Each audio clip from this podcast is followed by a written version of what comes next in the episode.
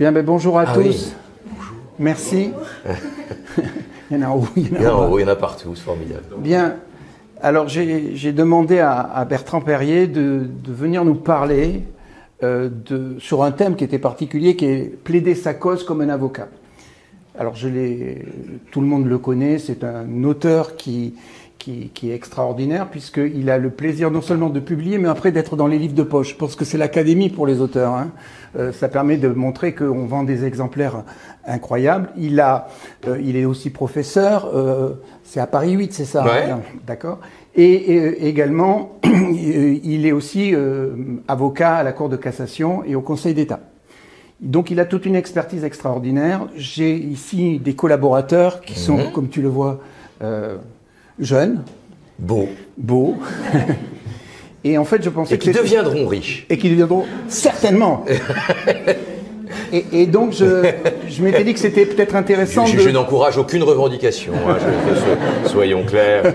Je ne suis pas là pour porter la voix de quiconque. Et donc, euh, l'idée était de, de, partir de cette idée de plaider. En fait, finalement, c'est pas mal plaider parce qu'on doit soutenir quelque chose, une cause c'est devant un juge, euh, c'est devant le public. Mhm. Euh, donc c'est quelque chose de, passionnant. On a aussi un problème de rhétorique. Tu nous avais déjà expliqué que Platon considérait que c'était de la manipulation, que Quintilien considérait que c'était l'art de bien dire, et que Aristote trouvait finalement que c'était l'art de persuader. Donc on part sur tout ça et on va se dire comment on peut plaider sa cause. Bertrand, je te donne la parole, ce qui est et quelque chose de, de magique. Eh oui. et je te laisse nous, te présenter, nous exposer. Ok, ben merci, merci, merci de, de, l'invitation. C'est un peu inhabituel comme configuration. J'ai jamais fait ça dans un escalier. Euh, honnêtement, il fallait que Gérard euh, ait cette inventivité des lieux. Euh, la parole, c'est pas seulement une diction, c'est aussi une circonstance, et celle-là est pour moi totalement inhabituelle, mais après tout, pourquoi pas euh, Alors, euh, comme euh, l'a dit Gérard, j'exerce le métier d'avocat à la Cour de cassation depuis quelques années. C'est donc un ordre particulier hein, qui est habilité à plaider devant le Conseil d'État et la Cour de cassation. mais pendant une quinzaine d'années avant, j'ai été avec vous avocat au barreau de Paris. J'ai commencé dans un cabinet d'avocat à la Cour de cassation parce que je voulais être avocat à la Cour de cassation, et puis après, en fait, il y a eu des problèmes dans ma vie c'est que j'ai passé le concours de la conférence.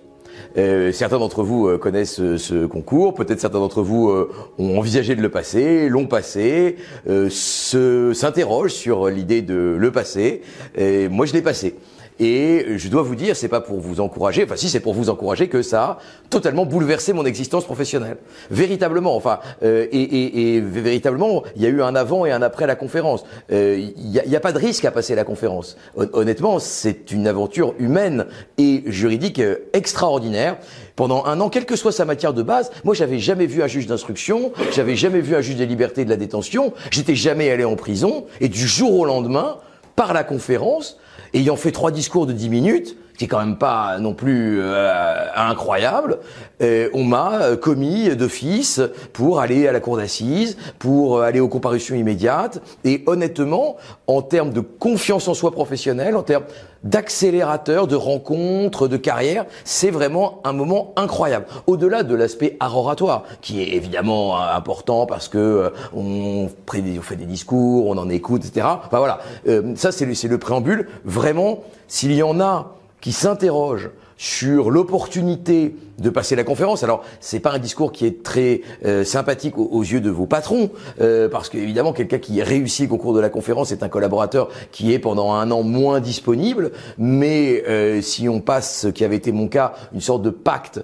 que on, on, vous embête pas pendant un an et que derrière vous restez encore pendant 3-4 ans pour faire bénéficier le cabinet de l'expertise que vous avez acquise, je pense que le deal est assez équilibré. Donc vraiment, et puis vous risquez rien. Encore une fois, si vous l'avez pas, ben vous n'êtes pas radié. Donc c'est déjà euh, et, vos cotisations ne sont pas majorées. Donc euh, c'est déjà euh, quelque chose d'important, sachez-le. Et, et, donc vraiment passer ça, c'est vraiment très amusant. D'abord, ça vous sort de votre exercice professionnel. Hein, moi, je me souviens de mes sujets. C'est des sujets. vous connaissez les sujets de la conférence. C'est des sujets parfaitement absurdes. Enfin, moi, j'ai eu faut-il ouvrir la porte des paradis artificiels. Enfin, c'est aussi une occasion de travailler son oralité sur un autre registre que celui que vous avez dans euh, les audiences, dans les réunions, dans les négociations, parce que évidemment, vous n'êtes probablement, je ne vous connais pas, mais vous n'êtes probablement pas tous des plaideurs d'audience, mais en réalité, la prise de parole des avocats, elle est absolument multiforme. Il n'y a pas qu'à l'audience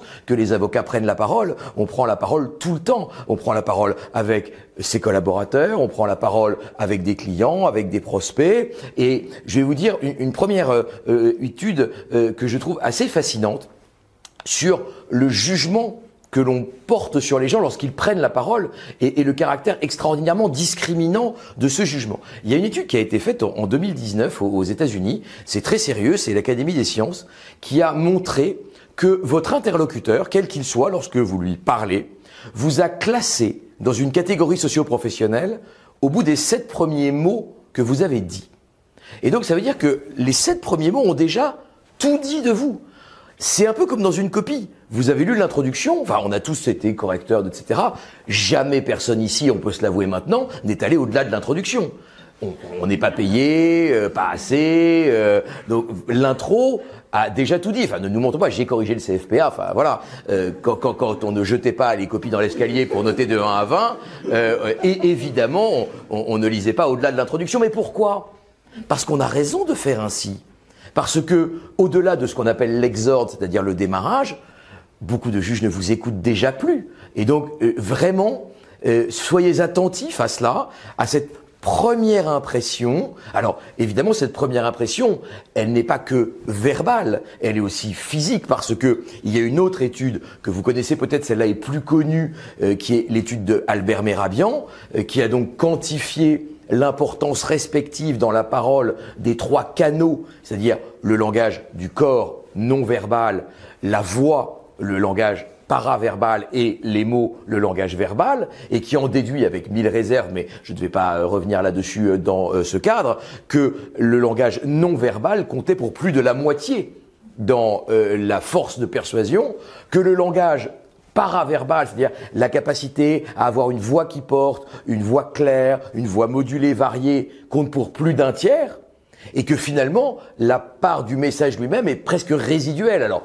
Bien évidemment, c'est une étude qui a été faite avec des conditions et d'un protocole tout à fait particulier, mais donc n'est pas généralisable, mais simplement pour vous faire prendre conscience que dans la parole, il n'y a pas que les mots. Il y a aussi le regard, il y a aussi le geste, il y a aussi une posture, il y a aussi des modulations de la voix. Euh, ceux qui ont entendu Jean-Yves Le Borgne savent qu'il y a des avocats qui sont euh, quasiment incarnés par leur voix de stentor. Alors après, il y a aussi l'idée que ces voix-là, un peu surjoué. Euh, je ne sais pas si vous avez déjà entendu Jean-Yves Le Borgne. Jean-Yves Le Borgne, ça fait cette sonorité-là. Alors, je comprends que le matin, c'est difficile. Mais euh, il y, y, a aussi ces personnalités vocales.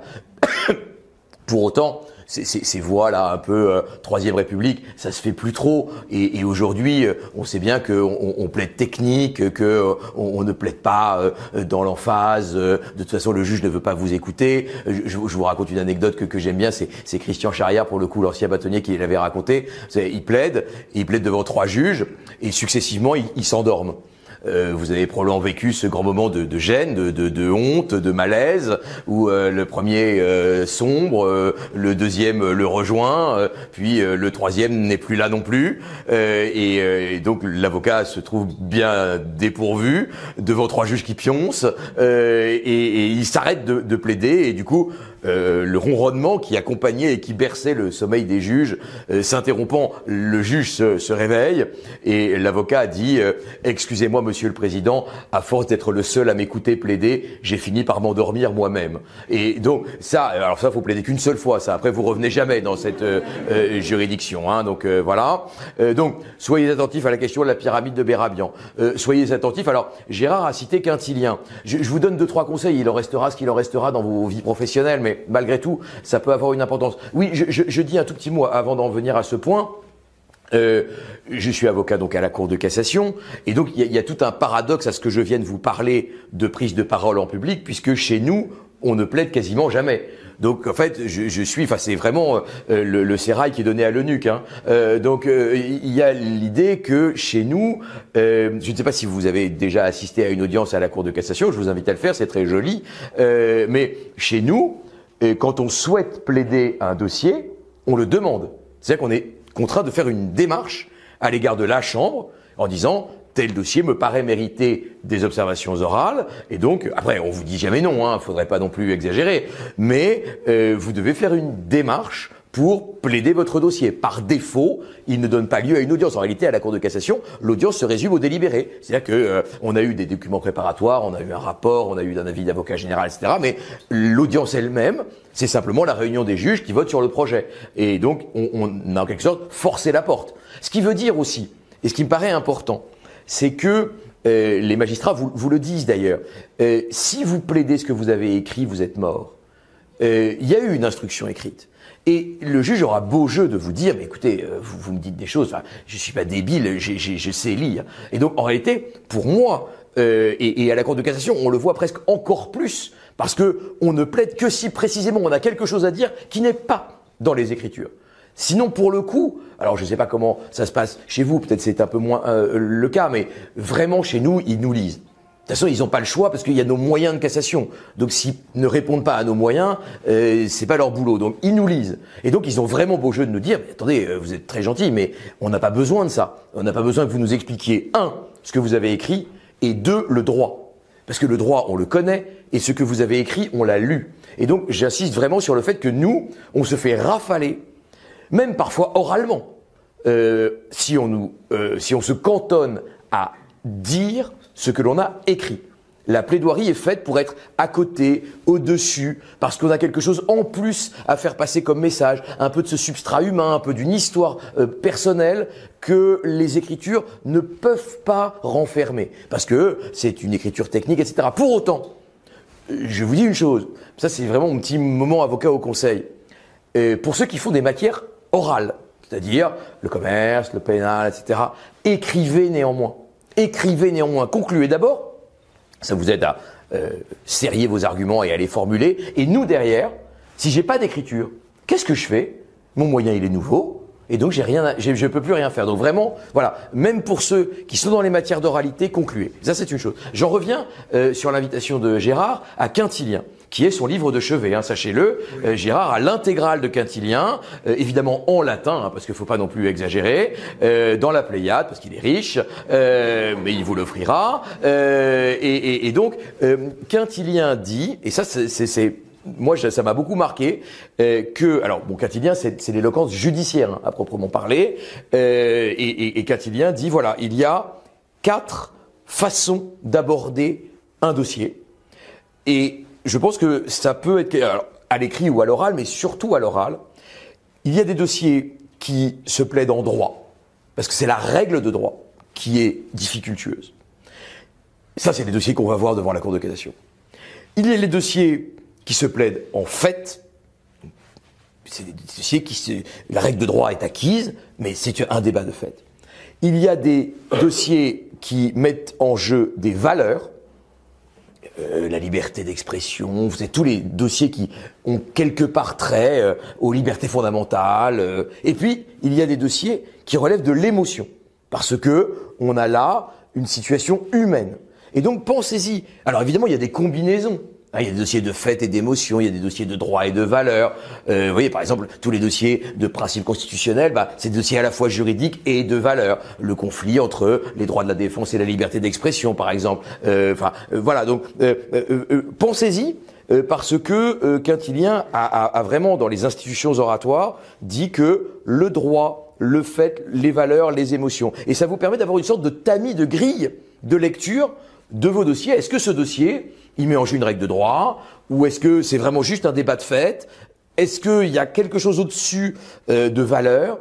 Et enfin, est-ce qu'il y a euh, quelque chose de l'ordre des, émotions? Puisque j'en suis euh, aux, auteurs latins que Gérard a non seulement lu mais bien connu, on, va parler de, de, Cicéron.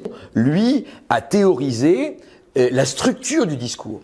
Et ça, c'est très intéressant parce que c'est une structure qu'on peut retrouver encore dans nos plaidoiries d'aujourd'hui. Parfois, vous dites, je sais pas, alors on fait, euh, il y, a, y, a, ce qu'on appelle les lieux. Alors la théorie des lieux, euh, c'est les, les- les fameuses questions qu'on va se poser qui, quoi, où, comment, pourquoi, c'est-à-dire les, les- les questions qui permettent d'appréhender un dossier, euh, qui l'a fait, sous quelle influence, quand, est-ce que le lieu a une importance, etc. Bon, ça c'est la, la théorie des, des lieux, et, et vous avez ce qu'on appelle un lieu commun. Hein, un lieu commun, qu'est-ce que c'est? Ben, C'est un lieu argumentatif au sens rhétorique du- de la notion de lieu, c'est-à-dire un, un- type d'argument. Et le lieu commun, ben, c'est par exemple euh, la prison, c'est mal. Voilà, euh, vous avez, si vous allez au compas, eh bien vous avez la prison, c'est mal. Euh, si vous allez au compas, euh, vous avez le plan classique, les faits, la personnalité. Ce sont des lieux évidemment habituels. Et si vous allez plaider aux comparutions immédiates, évidemment, vous aurez la tentation, et elle est bien normale, de structurer sur les lieux, euh, les, le- les faits et la personnalité.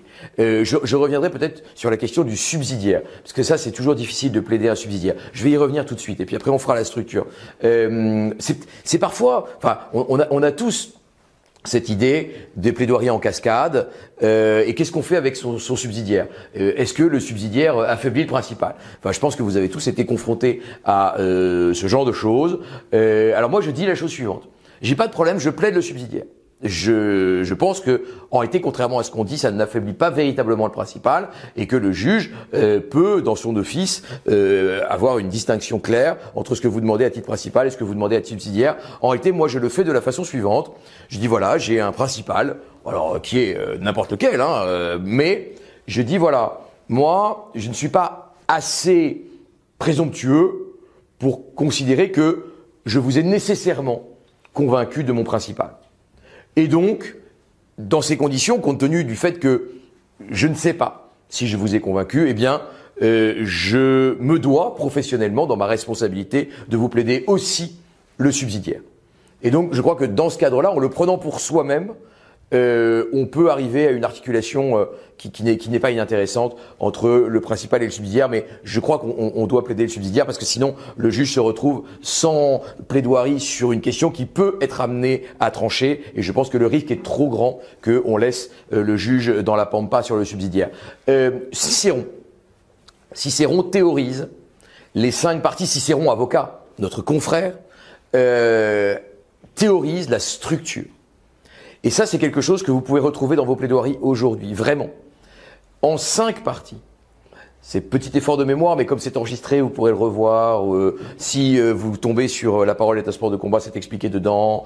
Et de toute façon, vous voyez ça dans tous les traités de rhétorique. Ce que je vous dis là, c'est quelque chose que je n'invente pas. Bien évidemment, sinon ça n'aurait aucun intérêt. En fait, je ne me fais que relayer des théories qui ont été élaborées il y a 2500 ans et dont nous sommes toujours les utilisateurs et les serviteurs.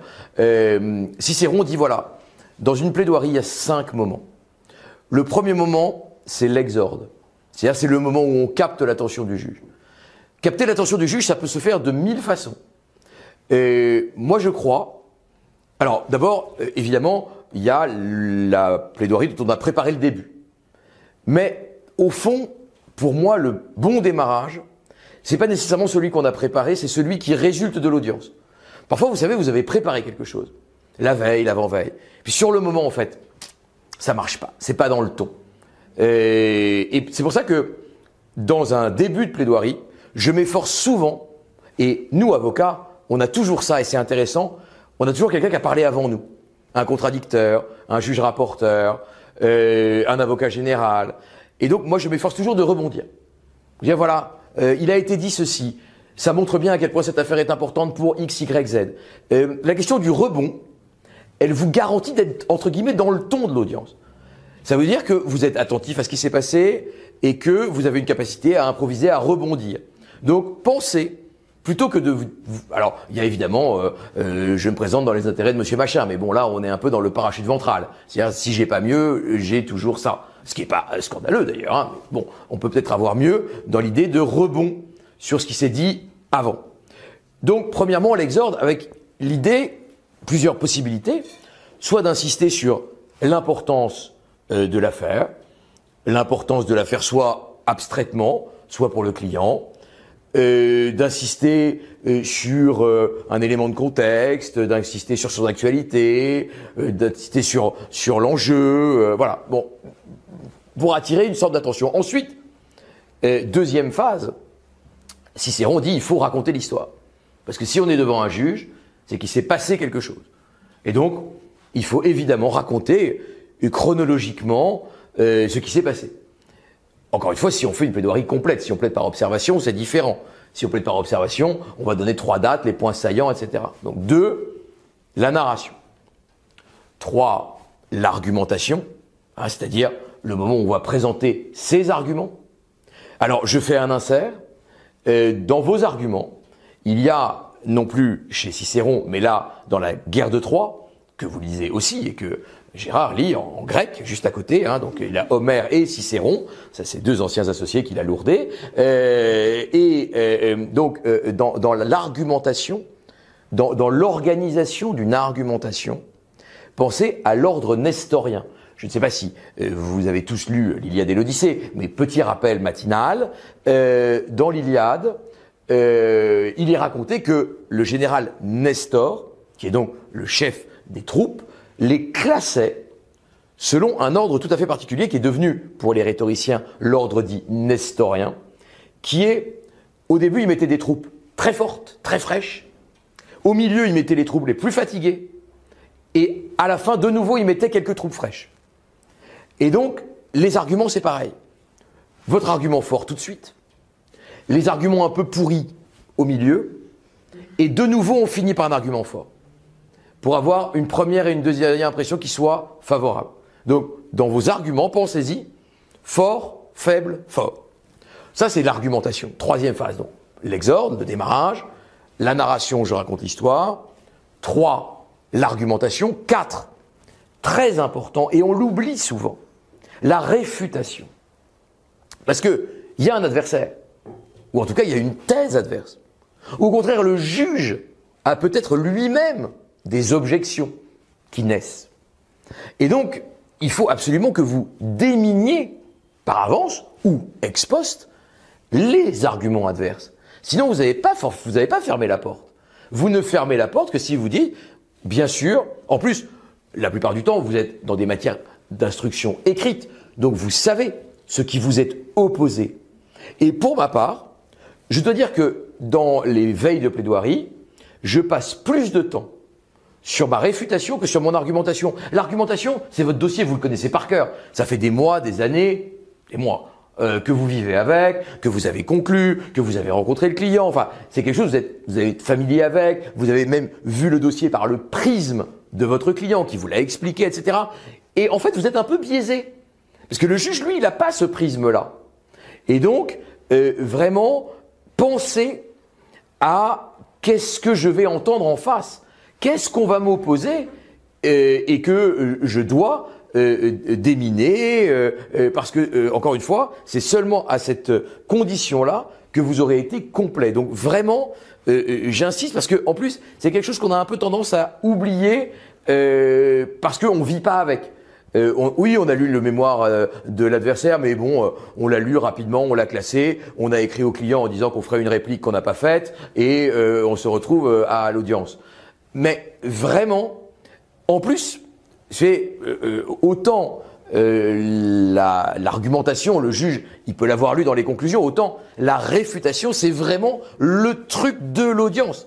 L'avocat adverse est face à vous et c'est ce qu'il vous dit oralement que vous allez réfuter. Donc vraiment, euh, pensez à fermer la porte par la réfutation. Et puis, la dernière phase de la plaidoirie, c'est la péroraison. On appelle ça péroraison en rhétorique. C'est simplement le dernier moment qui est une occasion euh, de, de, de, voilà de d'exciter une dernière fois. Alors c'est, c'est pas le moment du dernier argument, hein, ça c'est sûr que c'est pas ça. Sinon ça fait voiture balai et vous avez oublié. Ah tiens au fait euh, l'esprit de l'escalier, euh, j'aurais dû dire ça mais je l'ai pas dit donc je le case là. Ça c'est pas possible. Mais c'est le moment où on se résume et euh, où on, essaye euh, d'emporter une dernière fois l'adhésion en attirant l'attention du juge, un peu comme au démarrage, sur euh, les conséquences de la décision, sur la question des valeurs, sur le moment d'émotion. vous savez, Cicéron dit aussi que l'art oratoire a trois fonctions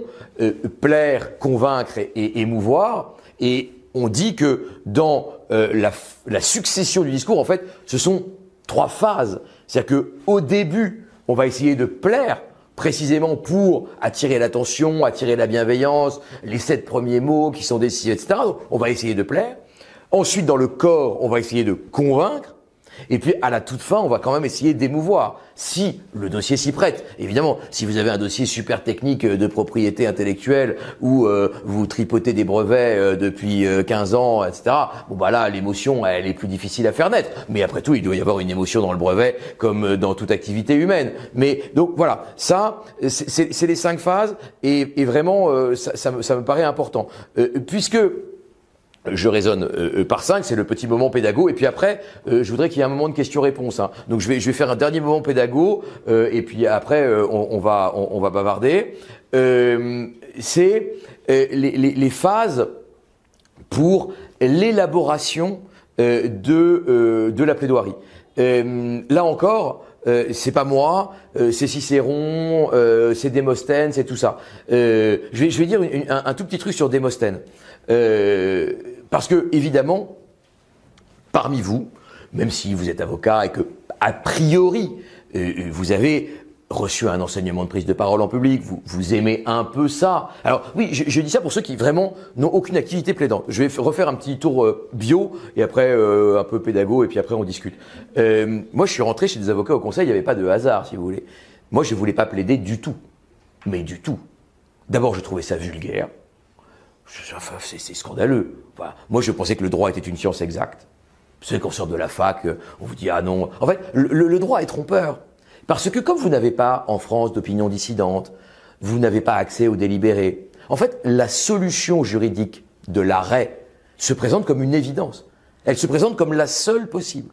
Et quand on fait des études de droit, on commande des solutions et qui sont imposées avec une, une rigueur quasiment scientifique. Et on vous dit, il n'y a rien d'autre de possible que cette solution.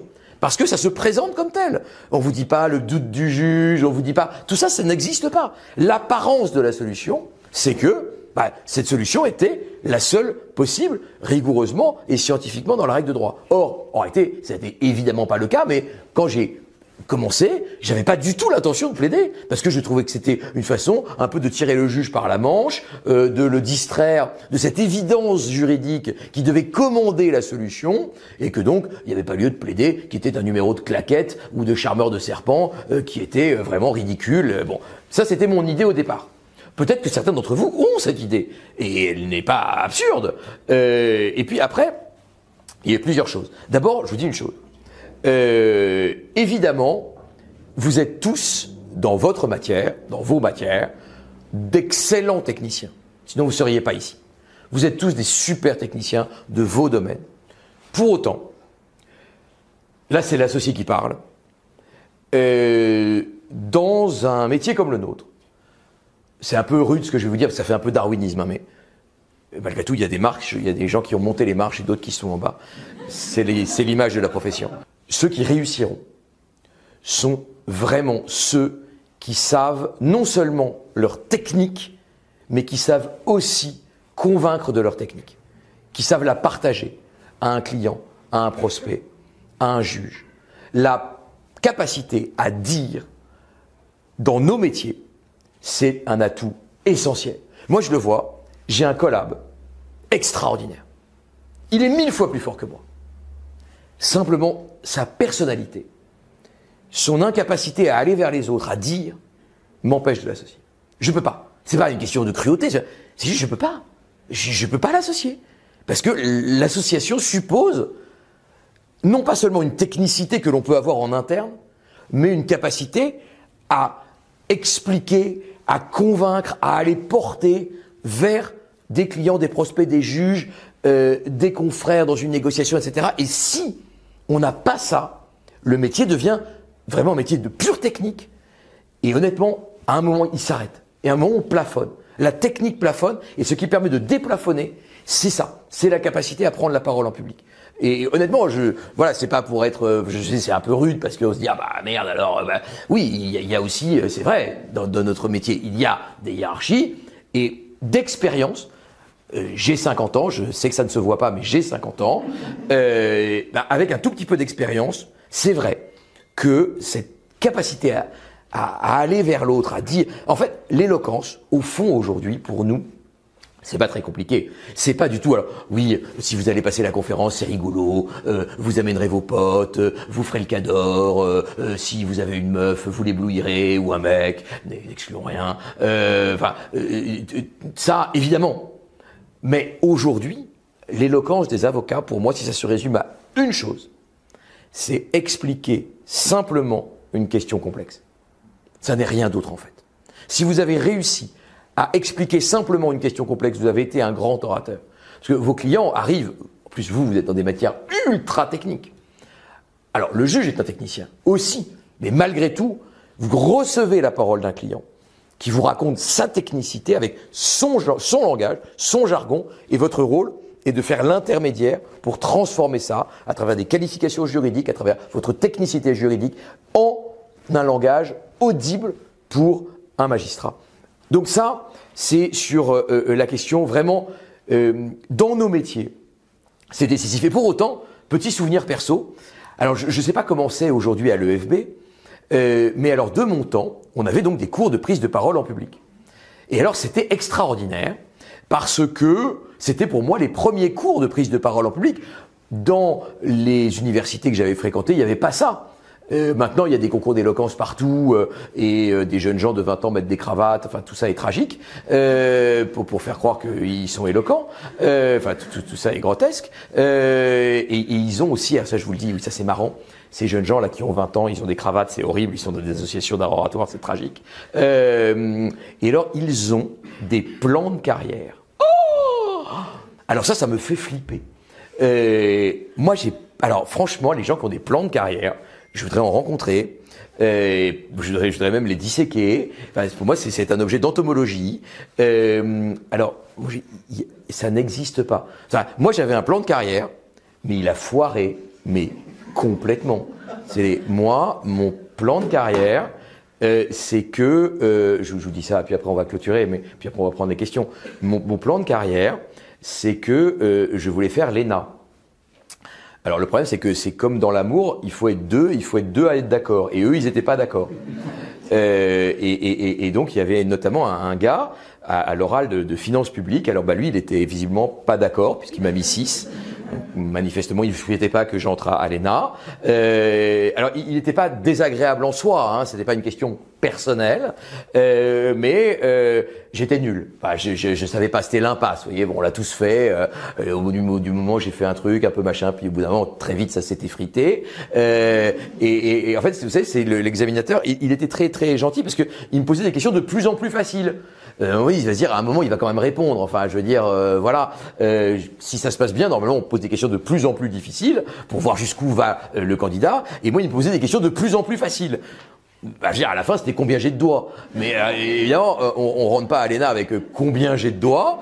et, et, et, donc, j'ai raté. Et là, cet examinateur, qui, qui, avait une trentaine d'années à, l'époque, c'était un examen de, de, finances publiques, parce que ça existe aussi. et alors, c'était un jeune type de la Cour des comptes. vous savez, bon, faut faire jury. Alors, donc, il y a toujours un universitaire et un, un, un jeune énarque. Et, et, alors, pendant une trentaine d'années, j'ai plus de nouvelles, parce que j'avais pas de nouvelles. son nom m'était resté gravé, parce que c'était quand même l'enfoiré qui, qui avait fait capoté mon, mon rêve d'enfant. Euh, et, et, je l'ai retrouvé quelques années euh, euh plus tard, parce que oh, c'était Jean Castex. Euh, et, et, donc euh, aujourd'hui, tout ce qui arrive de mal à Jean Castex me réjouit. Je, je, je, me félicite de ses échecs. je me réjouis qu'il soit contraint de prendre le métro. Enfin, tout ça me plaît énormément. c'est une sorte de, de, de revanche de, de l'existence. non, mais il était vraiment très gentil. mais j'étais très nul, hein, donc voilà. Donc tout ça pour dire que donc je, je, voulais faire ça. et puis après, comme j'avais pas pu faire ça, euh, donc j'avais été avocat puisque j'avais fait du droit parallèlement, euh, et puis et je, je, suis donc euh, allé à, à, à l'EFB, euh, où, où, là j'ai eu des cours de prise de parole en public. Et, alors tenez-vous bien, euh, à l'époque, encore une fois, je, je crois que oui, oui, c'est mon, mon, mon prof était Franck Dubosc. C'est vous dire qu'on voit les séquelles, hein. Donc euh, voilà, parce qu'il y avait une armée de comédiens qui payaient leur fin de mois euh, en faisant cours à, des élèves avocats, et donc une génération euh, d'avocats a été, toi aussi peut-être, élève de la troupe de Jacques Mestre, enfin de Franck Dubosc, etc. Donc voilà, on voit à quoi ça mène, pour lui comme pour nous. Euh, et, donc aujourd'hui, je, crois quand même que les secrétaires de la conférence sont mis à contribution, ce qui est plutôt une, bonne chose. Mais tout ça pour dire oui, moi je voulais être avocat au conseil. Euh, parce que je trouvais ça sérieux et chic. Après, aujourd'hui, j'ai quelques réserves. Mais, et puis surtout, euh, on plaidait pas. Et ça, ça me plaisait beaucoup. J'ai voilà un métier sérieux avec des gens sérieux euh, qui sont dans des grimoires, qui écrivent des moyens. Euh, enfin, l'image de l'avocat au conseil qui, qui n'existe plus. Hein, mais pour, moi, c'est une sorte de, de para-universitaire, un mec qui voilà qui est dans la réflexion, dans l'abstraction, etc. Bon, pas du tout. Hein. Euh, on paye nos charges comme tout le monde. Euh, mais euh, voilà, je, je, je, me disais ok, je vais, je vais faire ça. Je vais être avocat au conseil. et donc j'avais commencé. il y a une scolarité, peu importe, ça n'a aucune, aucune espèce d'importance. et, et à un moment et, par le hasard d'une rencontre, euh, il y a quelqu'un qui m'a dit, tu sais, moi je vais passer le cours de la conférence. Ah bon, c'est quoi? Et donc euh, je suis allé voir par curiosité. Et j'ai trouvé ça à la fois nul et, super. Euh, j'ai trouvé ça nul parce que me disais, mais qui rien à foutre. le sujet c'était Dieu a-t-il besoin des anges? On s'en cogne en fait, rien à foutre de savoir si Dieu a besoin des anges, c'est un exercice dérisoire, ridicule, machin. Il dit quand même, c'est toujours pareil en fait tu t'avoues pas au fond de toi que ça te titille. Vous, vous êtes tous avocats en propriété intellectuelle. Au fond, tu as vraiment envie de faire une compa. Au fond, tu as envie. Tu as quelque part, tu as la robe en toi. Sinon, tu fais juriste de banque, euh, t'abdiques, c'est pas grave. Il y a des gens qui sont heureux, peut-être, j'en sais rien. Bon, très bien. Ils sont à la défense, ils ont des chemisettes, ils ont un badge. On sait pas. Peut-être ils ont un bonheur, euh, un bonheur euh, dérisoire, mais peut-être. Après tout, pourquoi pas Mais nous, on est avocats. Enfin, je veux dire, on n'est pas des chevaux de trait, on est des étalons. Et, donc, moi, je, dis, mais franchement, quand vous avez prêté serment, vous aviez ça en vous. Euh, en tout cas, votre mère avait ça en vous pour vous. Euh, et, franchement, non mais, je veux réveillez ça, réveillez ça. Euh, prenez une petite perme, allez faire un truc. vous, êtes, si vous avez choisi ce métier, c'est qu'il y avait une petite flamme de ça quelque part en vous. Peut-être qu'elle s'est éteinte parce que, euh, évidemment, vous avez une matière très technique, euh, qui est très belle d'ailleurs, euh, voilà, que, vous êtes dans un cabinet très structuré, avec des gros oreilles. C'est normal, tout ça est normal, il n'y a pas de débat, c'est notre métier. mais je dis juste, laissez pas ça s'éteindre. Ça, ça existe encore en vous. Ça, ça couve. Peut-être que parfois vous êtes accaparé par, par d'autres trucs, par vos, vos, vies perso. C'est vrai. Juste, euh, la robe, elle n'est pas dans la naphtaline complètement. Elle est quelque part. Euh, si elle est dans le placard, elle, est quand même en vous. Et, juste, faites-le une fois, deux fois. Euh, réveillez ça. encore une fois, si vous avez fait ce métier, c'est que vous aviez ça. et donc, plan de carrière. Donc, je me dis, non, je regarde le mec faire son truc. Je dis, c'est naze, vraiment. bon, très bien. Et au fond de moi, je me dis, ah, c'est naze, mais quand même, c'est cool. parce que, parce que sinon, bah, en fait, j'aurais été avocat je sais pas, euh, là ça fait, euh, j'ai prêté serment en 99, donc ça fait euh, ouais, presque 25 ans, en plus hors taxe, euh, et, et, et, je me dis, bah tu vois, est-ce que tu auras fini ton métier sans avoir jamais fait une cour d'assises?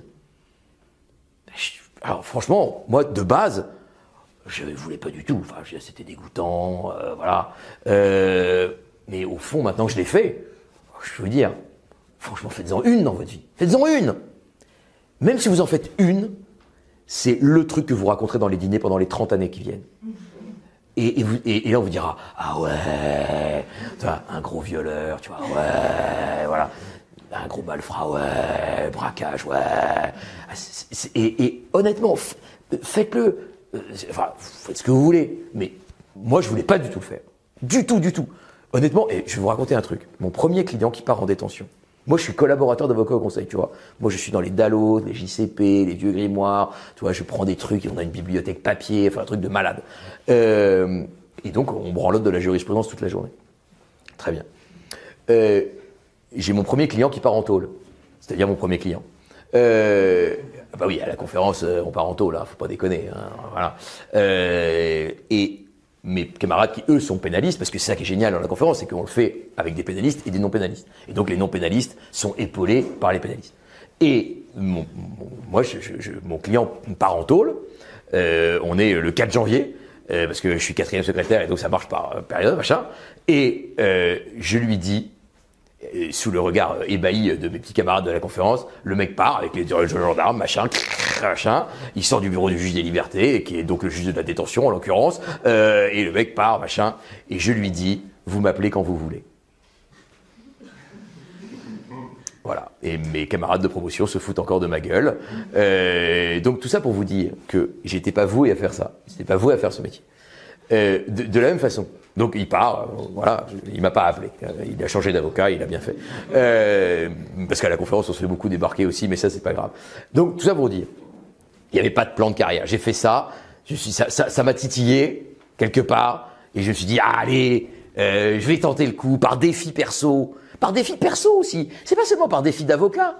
C'est par défi perso. Parce que la prise de parole en public, c'est pas seulement dans notre métier que c'est important. C'est dans la vie.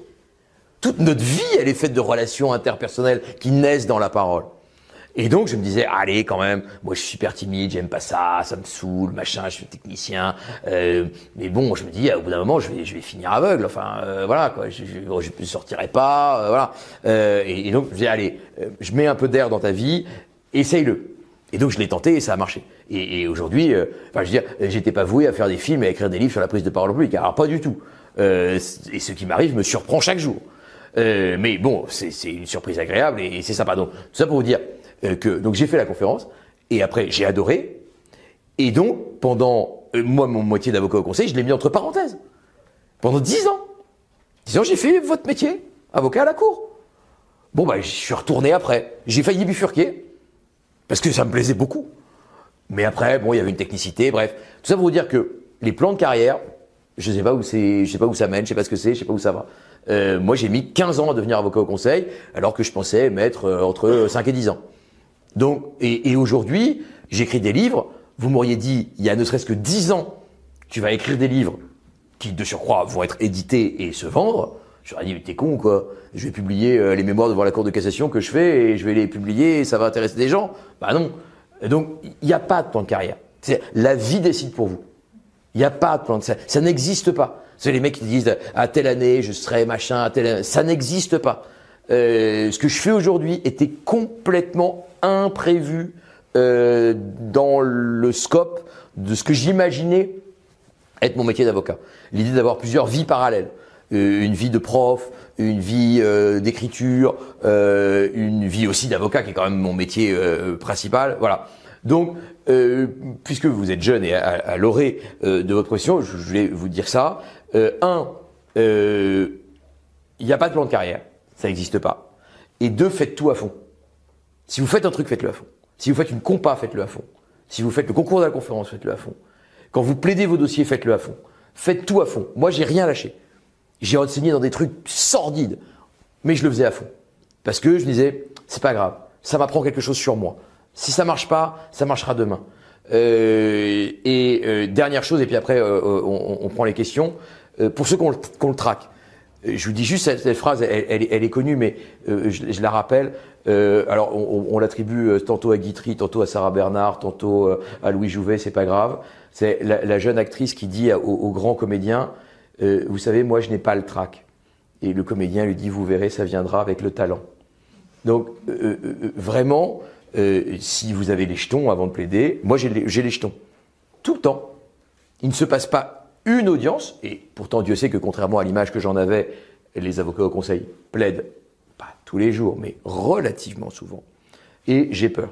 J'ai peur, j'ai tout le temps peur. C'est normal. Enfin, en tout cas, je pense que j'arrêterai quand je n'aurai plus peur. Si j'ai plus peur, bon, bah, ça veut dire que j'ai bazardé toute exigence et que de toute façon, je serai très content de moi quoi que je fasse. Donc ça, c'est vraiment zéro. Donc si vous avez peur, tant mieux. C'est une peur qui va vous donner l'adrénaline de donner le meilleur de vous-même. Et puis, si ça marche pas, bah, encore une fois, refaites-le. Il euh, n'y a rien de définitif dans la parole, ni dans un sens, ni dans l'autre. Si ça marche, c'est pas que vous êtes un cador, et si ça marche pas, c'est pas que vous êtes une buse. C'est juste une question de travail, d'habitude.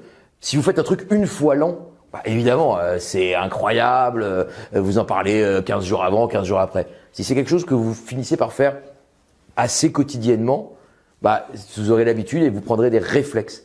Et au, fond, la prise de parole, c'est aussi ça. C'est un peu de confiance en soi, c'est un peu d'image de soi, puis c'est aussi des réflexes et des habitudes.